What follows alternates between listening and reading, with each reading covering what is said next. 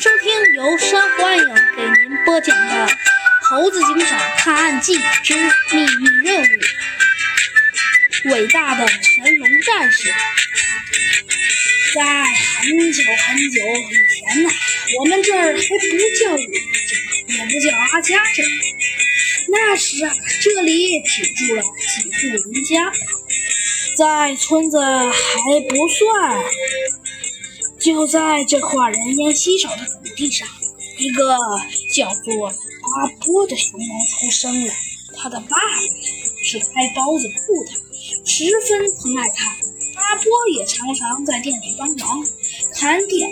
直到在阿波十二岁的时候，他一心迷上了功夫。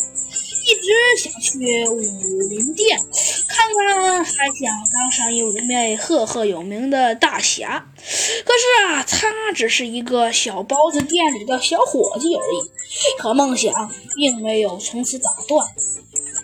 而因为满肚子的希望与努力，被武林殿的掌门人功夫大师乌龟选中，成为了传说中的神龙战士。因此。他俩，云游四海，走遍江湖。说完呢，浣熊阿海轻轻地叹了口气。猴子警长啊，却被这故事整整了，问道：“那这和习俗有关系吗？”“当然有啦！”阿龙接过话。之后，这附近有了一个四处行恶的侠客。呃，名为快龙，他天天偷东西、杀人，搞得居民们痛不欲生。这事儿传到了神龙战士阿波的耳朵里，阿波决定与快龙一斗。可是快龙曾是乌龟大师的弟子，练了二十年功，后来才叛变的。但阿波也是，也只是一个小侠客而已，三下五除二就被打败了。就在这生死关头，阿波决定殊死一搏，用尽所有力气，将全身的能量汇聚成这条金龙。金龙靠着非凡的武功，打得快龙屁滚尿流。最后，快龙化作一团雾，彻底不见了，而金龙融进了阿波的身体中。阿波与阿波一起被裹在桃花瓣中，永远的消失了。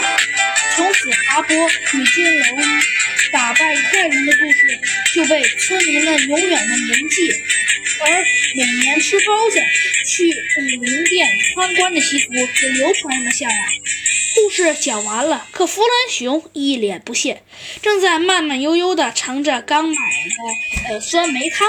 什么嘛，一听就是假的，怎么会有金龙这种东西了？唉，他无聊的呀，打了卡起来。不，这是真的。阿海呀，庄严地背过身去，望向远处的高山。其实那个乌龟大师，他他其实还活着，但是他已经五百岁了。What？弗兰熊啊，惊讶的把汤一口喷了出来，一口喷在了猴子警长的脸上。猴子警长啊，一边擦去汤汁，一边咳嗽着问。那么乌龟大师现在在哪儿啊？浣熊没有回头，只是缓缓地开口：“，好吧，我带你去。”好了，这集故事讲完了，我们下集不见不散。